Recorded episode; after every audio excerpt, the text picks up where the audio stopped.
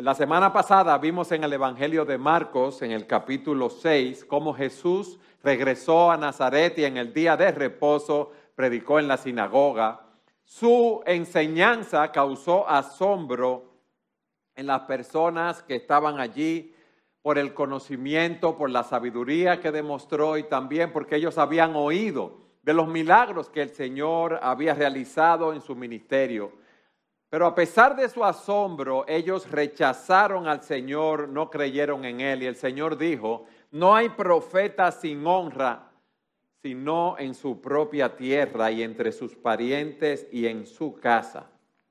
Y nosotros debemos entender que hay una lucha espiritual entre aquellos, ¿verdad?, que no conocen al Señor, que cuando vamos y le predicamos la palabra se, se oponen a nosotros, se burlan de nosotros, pero no, no debemos desanimarnos por esto, sino seguir predicando, seguir orando, clamando al Señor que haga su obra en el corazón de esas personas. Era tanta la incredulidad que había allí que continúa diciendo el Evangelio de Marcos que el Señor no pudo hacer ningún milagro allí, sino que sanó a algunos enfermos y que estaba maravillado por la incredulidad de ellos.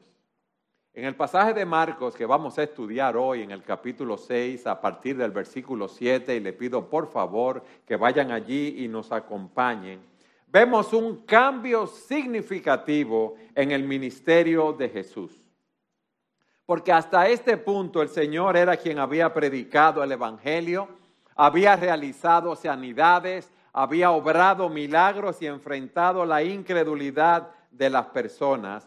Sin embargo, a partir de ahora, el Señor envía a los apóstoles para que actúen como representantes oficiales de Él, predicando su palabra. Ya había un grupo que seguía al Señor, allí estaban los doce apóstoles que habían sido seleccionados por el Señor, habían aprendido de sus enseñanzas, habían acompañado al Señor por alrededor de un año, habían viajado de pueblo, en pueblo, aunque habían sido designados como apóstoles, aún no habían sido separados del grupo más amplio de los discípulos de Jesús para un servicio específico. Recuerden que el Señor los había llamado y les había dicho, os haré pescadores de qué? de hombres. Ahora había llegado el momento de que ellos empezaran esos, ese ministerio personal. Eh, todavía no estaban completamente capacitados eh, para esa tarea hasta la llegada del Espíritu Santo, pero aquí vemos cómo ellos empiezan a trabajar en la obra. En el versículo 6 de Marcos 6 vemos cómo el Señor recorría las aldeas enseñando a las personas sin embargo, a partir del versículo 7, como dije, vemos ahora a los discípulos predicando el Evangelio. Y con esto en mente quiero que leamos de los versículos 7 al 13 del capítulo 6. Jesús, entonces Jesús llamó a los doce y comenzó a enviarlos de dos en dos, dándoles autoridad sobre los espíritus inmundos y les ordenó que no llevaran nada para el camino, sino solo un bordón, ni pan, ni alforja, ni dinero en el cinto, sino calzados con sandalias. No lleven dos túnicas, les dijo, y añadió, donde quiera que entren en una casa, quédense en ella hasta que salgan de la población.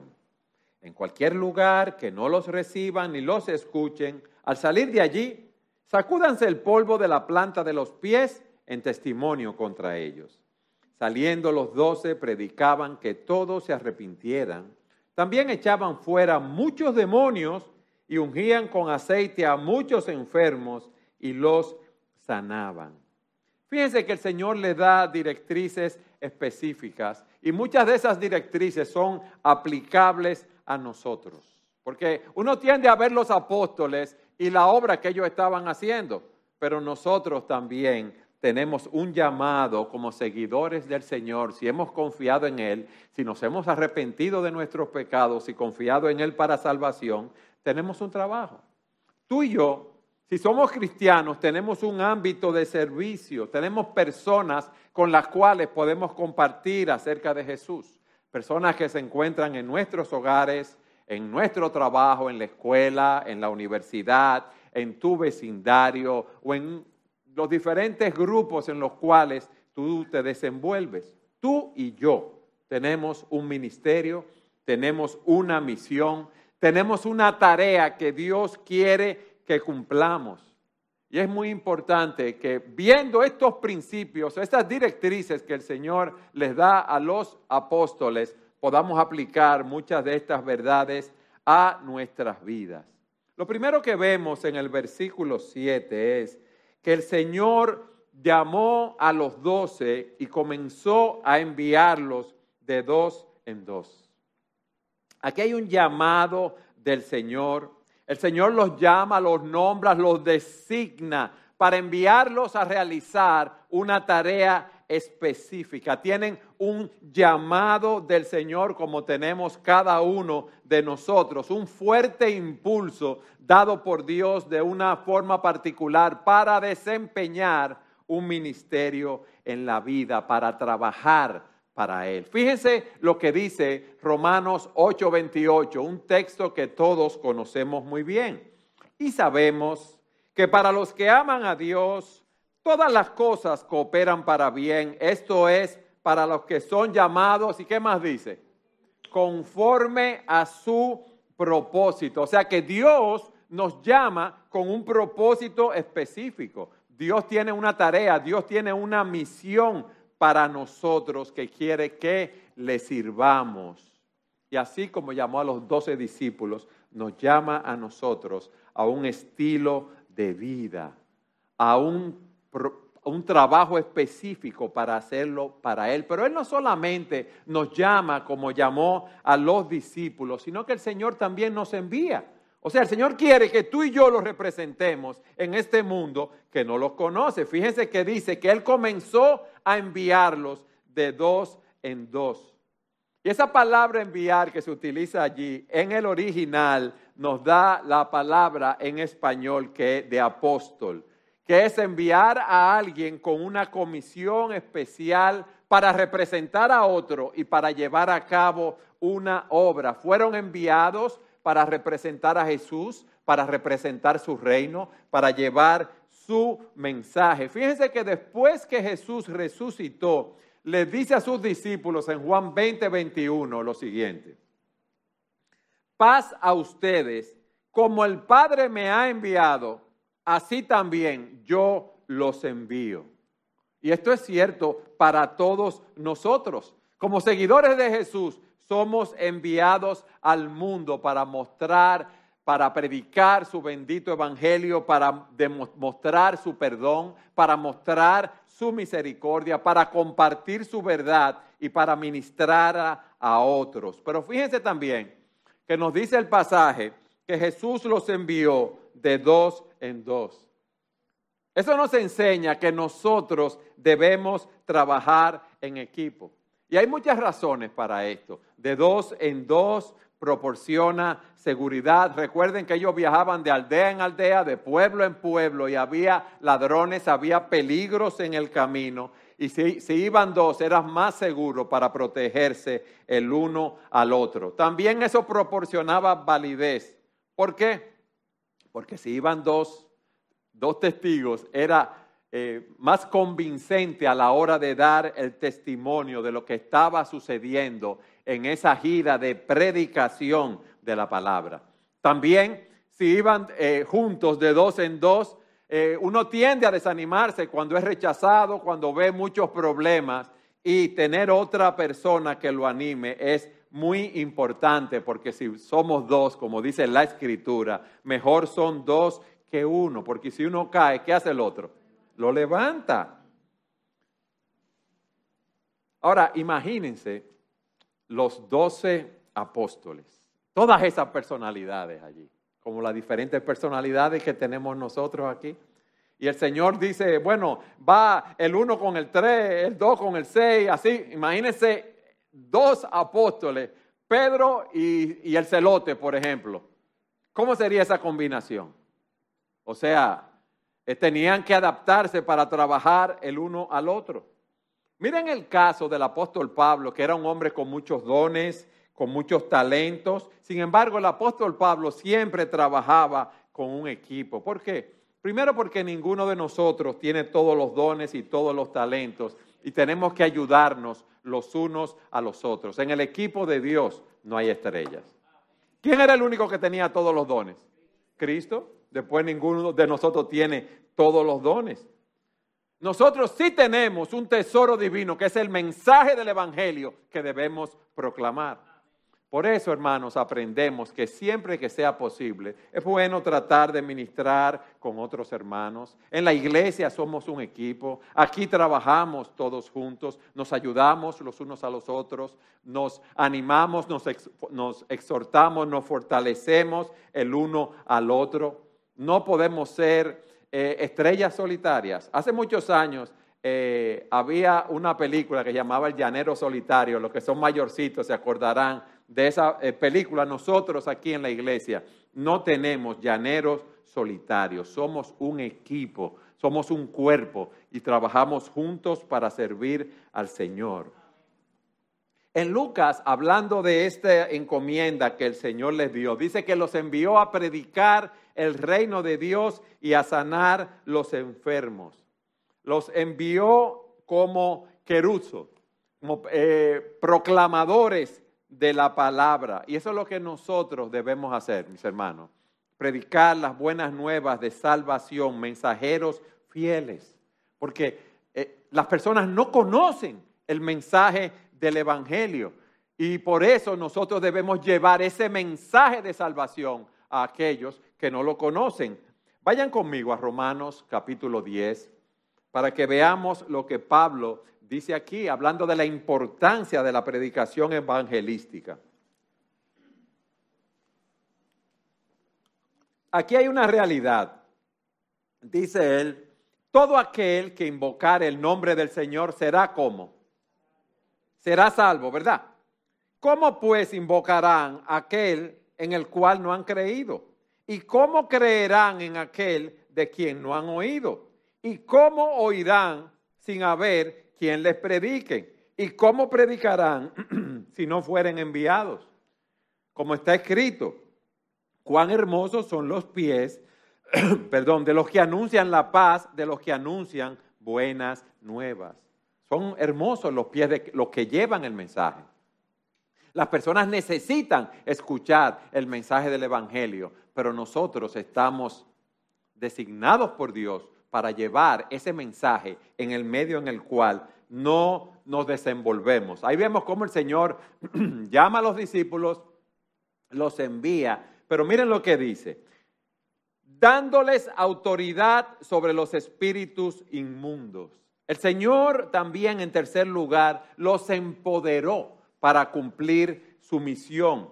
Él le dio autoridad sobre esos espíritus inmundos era una autoridad sobrenatural eh, delegada por Dios que los validó a ellos como mensajeros que estaban facultados por Dios. Pero no solamente que tenían ellos poder sobre todos los demonios, sino que en Mateo 10, eh, eso lo dice en Mateo 10.8, Lucas 9.1, ahora en Mateo 10.8 se nos dice que se les dio autoridad para sanar enfermos. ¿Y qué más?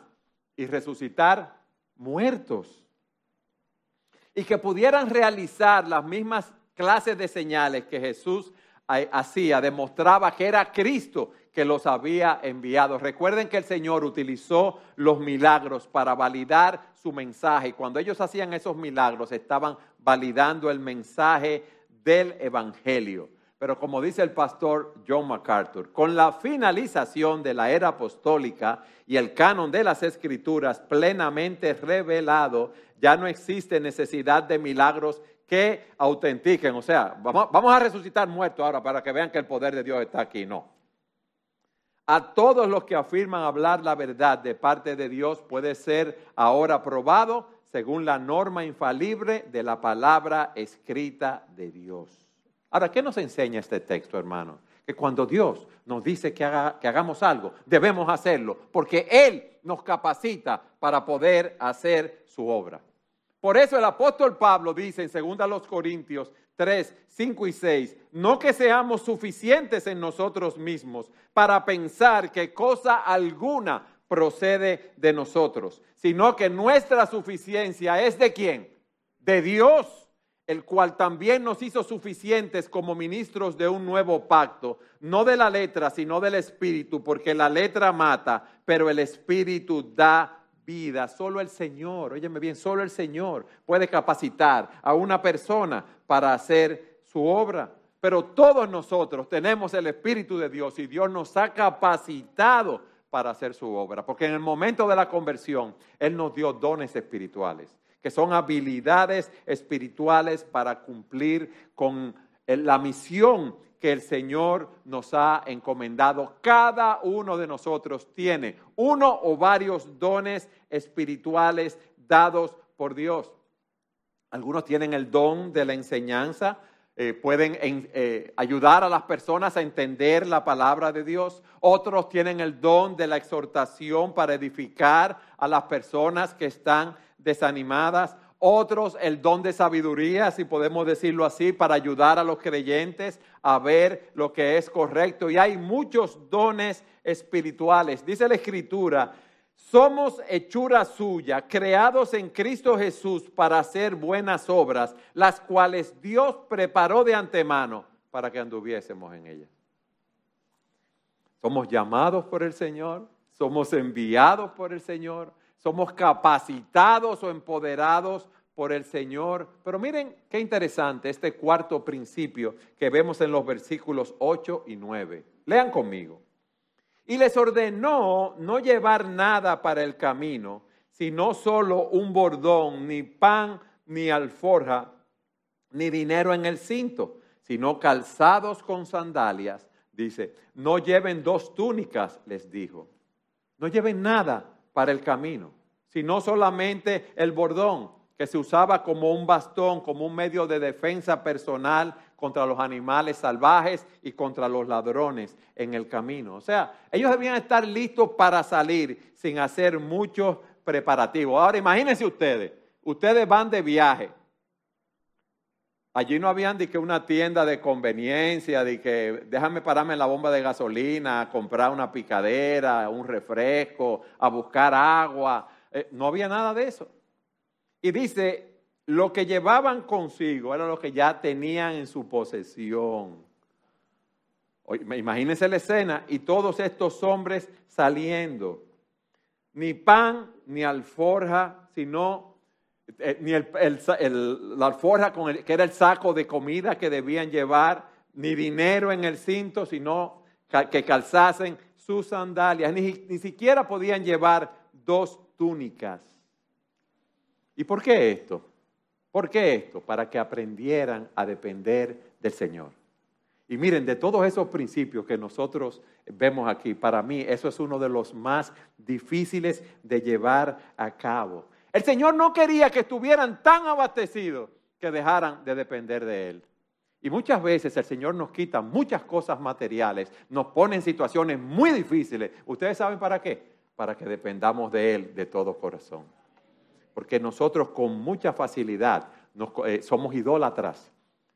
Idolatramos las cosas que tenemos, las posesiones, nuestro carro, nuestra casa. Fíjense que aquí ni las cosas elementales ellos podían eh, llevar consigo. Y es como dice un autor, es una simplicidad funcional. ¿Por qué? Porque el mínimo de provisiones que ellos llevaban iba a ayudarlo a maximizar su fe. ¿Por qué? Porque al tener tan poco, ¿qué tenía que hacer? Depender del Señor. Entonces, fíjense el punto vayan a predicar el Evangelio sin dinero, con la túnica que tienen puesta, sin comida. O sea, estaban obligados a carabina, como decimos nosotros, a confiar en el Señor. Dios va a proveer para ustedes en el viaje. Se nos hace difícil entender esto, ¿verdad? Era, como dice otro autor, un ayuno de cosas materiales un ayuno de cosas materiales que lo iba a llevar a confiar en la fidelidad de Dios para sus vidas, para proveer para ellos. Ellos necesitaban entender lo mismo que nosotros, lo que el Señor eh, dice en Mateo 6:31. Por tanto, no se preocupen diciendo, ¿qué comeremos o qué beberemos o con qué nos vestiremos? Porque los gentiles buscan ansiosamente todas estas cosas que el Padre Celestial sabe que ustedes necesitan todas estas cosas, pero busquen primero su reino y su justicia, y todas estas cosas les serán añadidas. Hermanos, confiar en el Señor para que Él provea nuestras necesidades. Pero cuando tú tienes un peso en el bolsillo, ¿para qué tú vas a confiar en el Señor? Si tengo dinero, voy y compro lo que necesito. Si tengo dinero, puedo pagar medicinas. Si tengo dinero, puedo pagar un médico. Si tengo dinero, compro una casa y tengo un techo. No importa que venga un ciclón. Tengo un seguro médico. Puedo ir donde yo quiera. Y el Señor muchas veces nos lleva a ese punto de, de quitarnos todas esas cosas para que los miremos a Él. Entonces, si nosotros queremos crecer como discípulos de Jesús, tú y yo, debemos aprender a depender de Dios para que nos proporcione Él lo que nosotros realmente nos, eh, necesitamos. Porque el dinero, las cosas materiales, hermanos, son una trampa. Nosotros con mucha facilidad hacemos ídolos, hacemos dioses de las cosas que nosotros tenemos y ponemos nuestra confianza y nuestra seguridad en nuestras riquezas. Pero ¿qué dice la Escritura? Que las riquezas son inciertas y también las riquezas no nos van a librar de la muerte. Las riquezas no pueden proveernos salvación. Las riquezas no pueden proveernos redención. Jesucristo sí. Miren, vayan conmigo a 1 Timoteo capítulo 6. Versículo 17.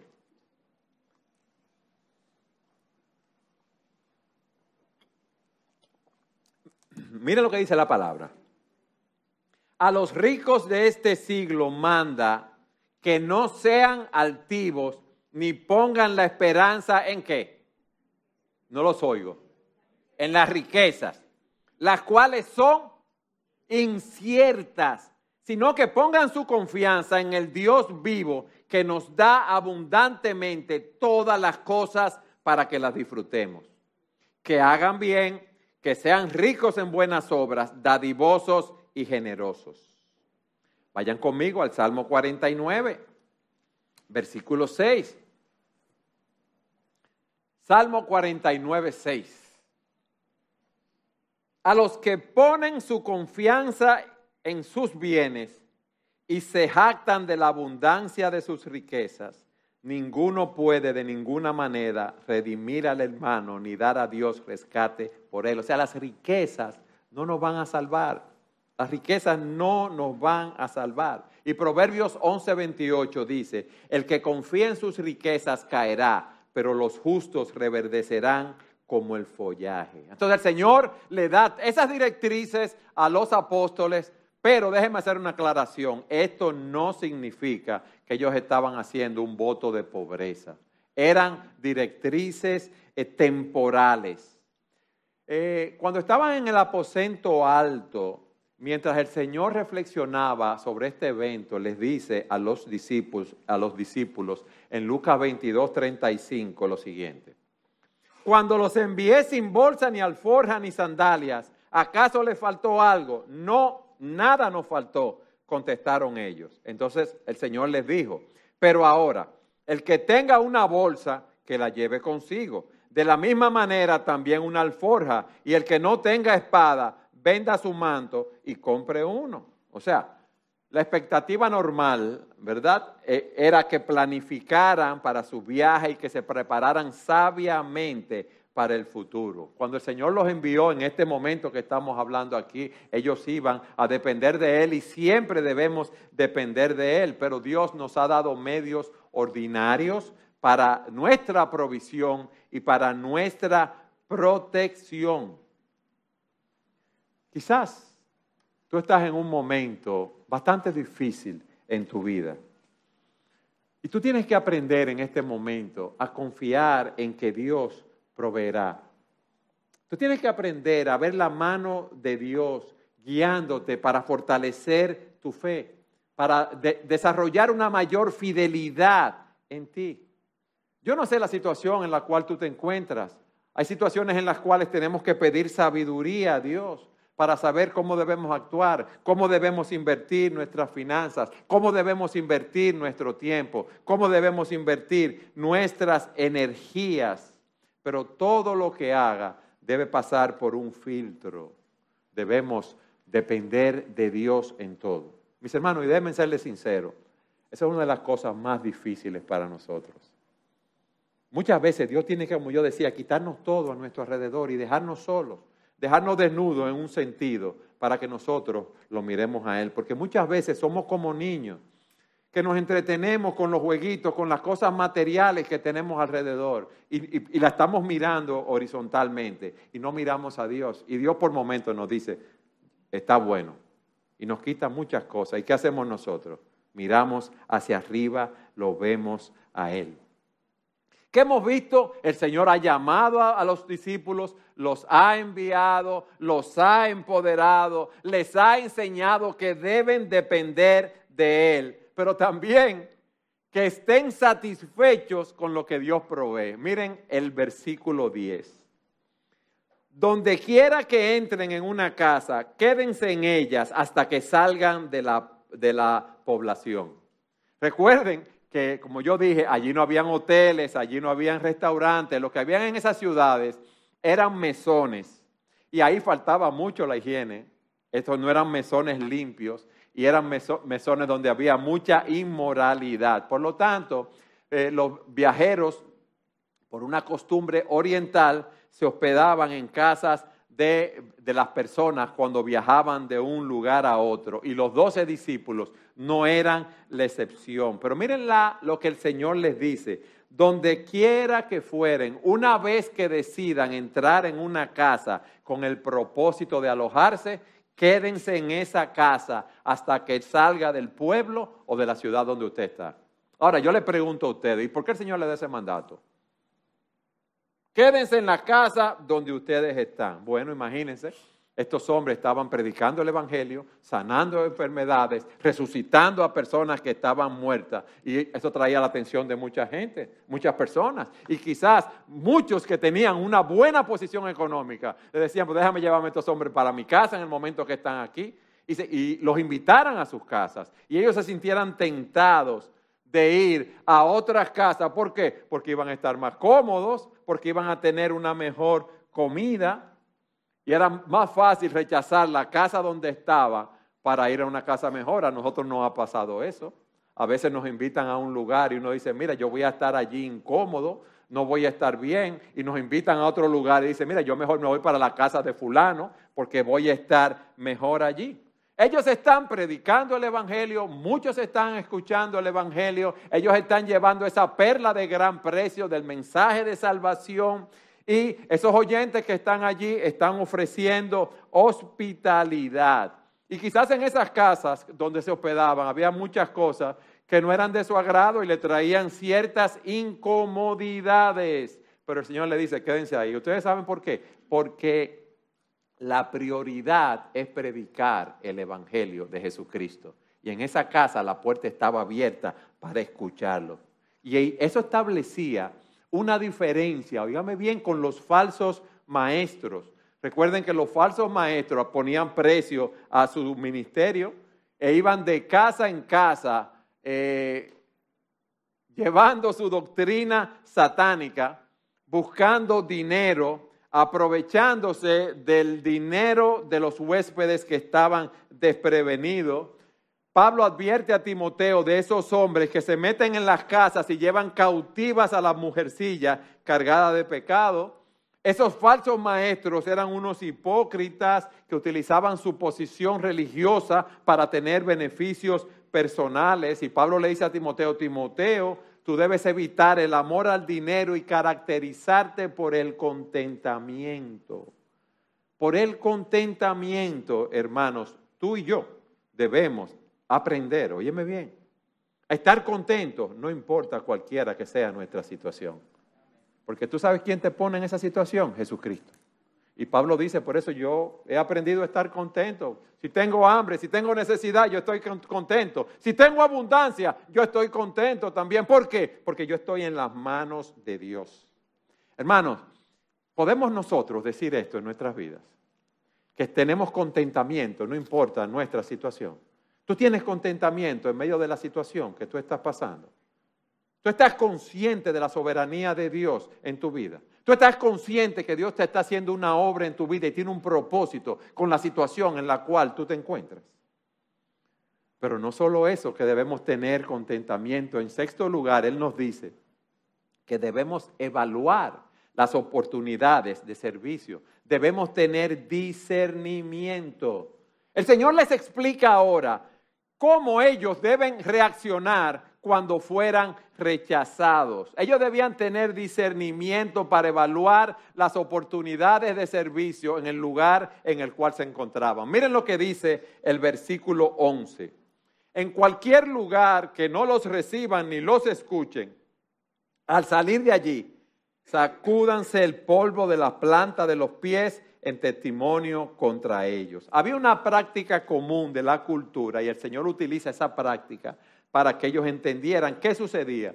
En esa cultura había una división entre los judíos y los gentiles. Y cuando los judíos viajaban a través de una aldea gentil o una aldea samaritana, ellos se quitaban el polvo de los pies al salir de la ciudad para ellos mostrar, tipificar, ilustrar la desconexión que existía de los gentiles con Dios y con el pueblo de Dios. Ahora, la mayoría de los pueblos donde iban los discípulos eran judíos, porque Mateo se nos dice que el Señor los envió a ellos, a las ovejas perdidas de la casa de Israel. Por lo tanto, si esos judíos a quienes ellos estaban ministrando se negaban a recibir el mensaje que llevaban, aunque fuera validado por señales milagrosas, sanación de enfermos, eh, eh, resucitación de muertos, los apóstoles deberían tratarlos como gentiles. No era que iban a gritarle y a pelearles a ellos, no. Era como una advertencia, como una señal de misericordia, como una señal de compasión a aquellos que escuchaban el mensaje, pero lo rechazaban. Debemos tener discernimiento. Debemos aprender a tomar decisiones sabias y juiciosas. Habrá momentos en que vamos a tener que, tomar decisiones sobre si el mensaje que estamos predicando es aceptado o es rechazado, si debemos continuar en un lugar predicando el Evangelio, si debemos salir de ahí. Si ese mensaje no está siendo aceptado y estamos ministrando en un lugar, debemos evaluar lo que vamos a hacer, porque si esas personas no quieren escuchar, ellos mismos se están condenando. Miren lo que dice el apóstol Pablo a los Corintios, porque esto es muy triste cuando usted predica el Evangelio y una persona no quiere escucharlo. Si alguien no ama al Señor, que sea que anatema. ¿Ustedes saben lo que significa eso? Maldito. O sea, esa persona va a ser excluida, esa persona va a ser rechazada de parte de Dios, esa persona no va a tener una maldición eterna, va a ser condenada, va a estar separado de Dios y su comunión por toda la eternidad. Mis hermanos, y esto es algo triste, eso es algo doloroso, ver el destino de aquellos que rechazan la predicación del Evangelio. Acompáñenme a Segunda de los Tesalonicenses, capítulo 1, versículo 6. Segunda a los Tesalonicenses 1, 6. Dice así el apóstol. Porque después de todo, es justo delante de Dios que Él pague con aflicción a quienes los afligen a ustedes, pero que Él les dé alivio a ustedes que son afligidos y también a nosotros cuando el Señor Jesús sea revelado desde el cielo con sus poderosos ángeles en llama de fuego. Versículo 8, dando castigo a los que no conocen a Dios y a los que no obedecen el Evangelio de nuestro Señor Jesús. Versículo 9. Estos sufrirán el qué? El castigo de eterna destrucción, excluidos de la presencia del Señor y de la gloria de su poder. ellos van camino a una condenación eterna. Y eso es una experiencia que no puede ser revertida, perdición, destrucción, ruina completa, donde es el lloro y el crujir de dientes con la conciencia de que pudieron haber aceptado a Jesús como su Señor y Salvador y no lo hicieron y están allí en condenación porque tuvieron por inmunda la sangre del pacto. ¿Por qué? Porque no aquilataron la obra que Cristo hizo en la cruz del Calvario a nuestro favor. Pero también, fíjense, la respuesta de los apóstoles a las ordenanzas del Señor, versículo 12 saliendo los doce. O sea, ellos dieron un paso de fe y salieron inmediatamente a hacer lo que tenían que hacer. ¿Qué te está pidiendo el Señor a ti hoy? ¿Y tú le estás obedeciendo? ¿O tú quieres hacer las cosas a tu manera? Cristo les da instrucciones a ellos y los discípulos salen y lo mismo se nos dice a nosotros, mis hermanos. Dios está trabajando contigo en tu vida. Dios te está pidiendo que des un paso de fe. Dios te está pidiendo que tú hagas lo que Él te está mandando a hacer. Y tú vas a tener que ir y hacerlo porque si no, el Señor te va a enviar por las malas. Porque Él tiene un plan para tu vida. Él tiene un propósito para ti. Quizás sea hablar con la persona que tú tienes que hablar o bendecir a tu familia predicándole el Evangelio o unirte a un ministerio específico de la iglesia donde el Señor te ha capacitado y te ha dado dones para servir, o unirte a un grupo pequeño y servir en ese grupo pequeño, o ir a ciertos lugares acompañando a predicadores de la palabra o predicando tú la palabra, o que ofrendes más fielmente. Lo que el punto importante es que tú debes empezar a hacer hoy, ahora, lo que Dios quiere que tú hagas. No lo pospongas. Ustedes se imaginan a los doce discípulos, bueno Señor, eh, sí, está bien, eh, ok, yo voy el mes que viene, yo voy el año que viene, no. Ellos salieron inmediatamente y vieron la mano poderosa de Dios obrando en medio de ellos. ¿Y qué hicieron? Salieron a proclamar el Evangelio, versículo 12. Saliendo los doce, predicaban que todos se arrepintieran se arrepintieran de que de sus pecados. Hermanos, eh, nuestro deber es predicar el evangelio.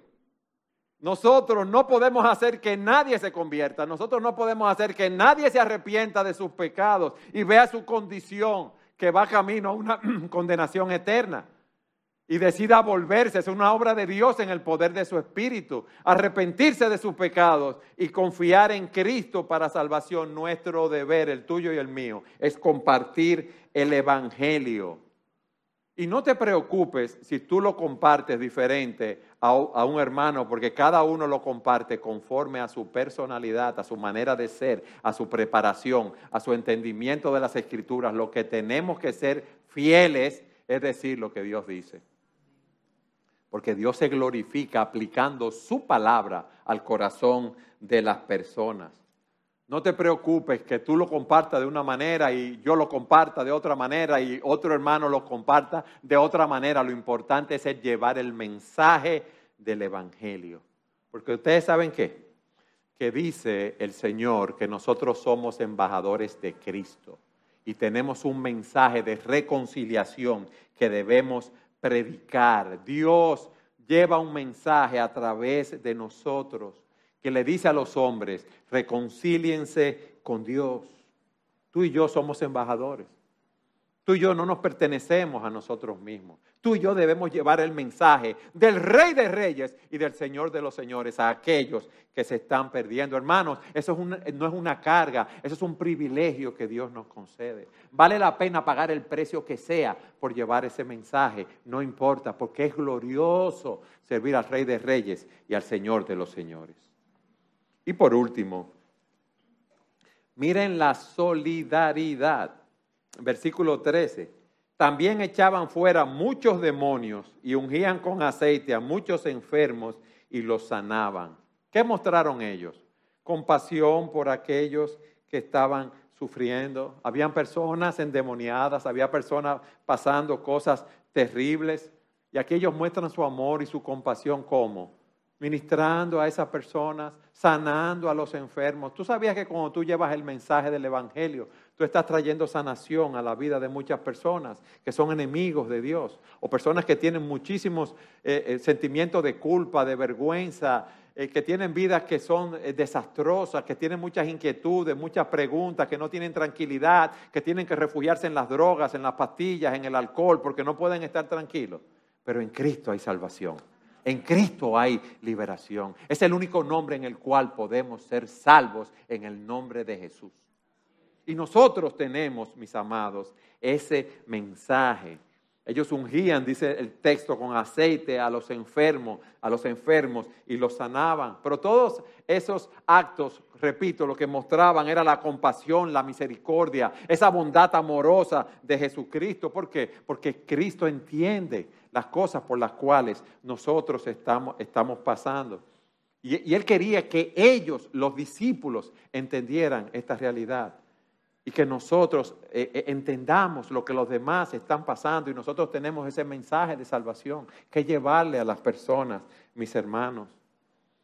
Ahora, cuidado con obsesionarte, con eh, pensar que tú puedes hacer milagros y, cosas así. Recuerden que ese fue un mandato y una capacitación del Señor a los discípulos en ese momento específico. Lo que yo sí te digo es esto, tú puedes bendecir a muchos con el mensaje del Evangelio. Hermanos, y este grupo era un grupo ilustre de personas entendidas, no pescadores, un publicano, un celote que lo que era era un terrorista político, no era otra cosa. En el día de hoy sería eso que ponen bombas y hacen ese tipo de líos. Eso era un celote en esa época. Esos hombres sabían que iban a encontrar eh, problemas, dificultades, rechazo, maltrato, persecución allí, pero ellos salieron a hacer la obra del Señor y el Señor los utilizó de una manera poderosa. Y Él quiere hacer lo mismo contigo y conmigo en el día de hoy. En conclusión, el llamado de Jesús a servir es un llamado para todos los cristianos. No es exclusivo, como dije al principio, para los discípulos en esa época, sino que se extiende a todos nosotros que hemos creído en Él. Y tú y yo debemos obedecer el llamado de Jesús. Tú y yo debemos reconocer la autoridad de Jesús. Tú y yo debemos ser testigos del amor, la bondad, la compasión, la misericordia y de su poder en el mundo. Como decíamos, tú tienes dones espirituales y Dios te los ha dado para que tú sirvas en el reino, para que tú bendigas a otras personas. La pregunta es esta. ¿Qué tú vas a hacer con esos dones espirituales? ¿Qué tú vas a hacer con ese llamado que el Señor te hizo? ¿Vas a seguir eh, impávido, si podemos decirlo así, sin servir al Señor, sin poner tus dones en operación? Cristo te está llamando para que tú salvas, salgas y seas embajador y prediques ese mensaje de reconciliación al mundo para que muchos puedan ser salvos. Amén.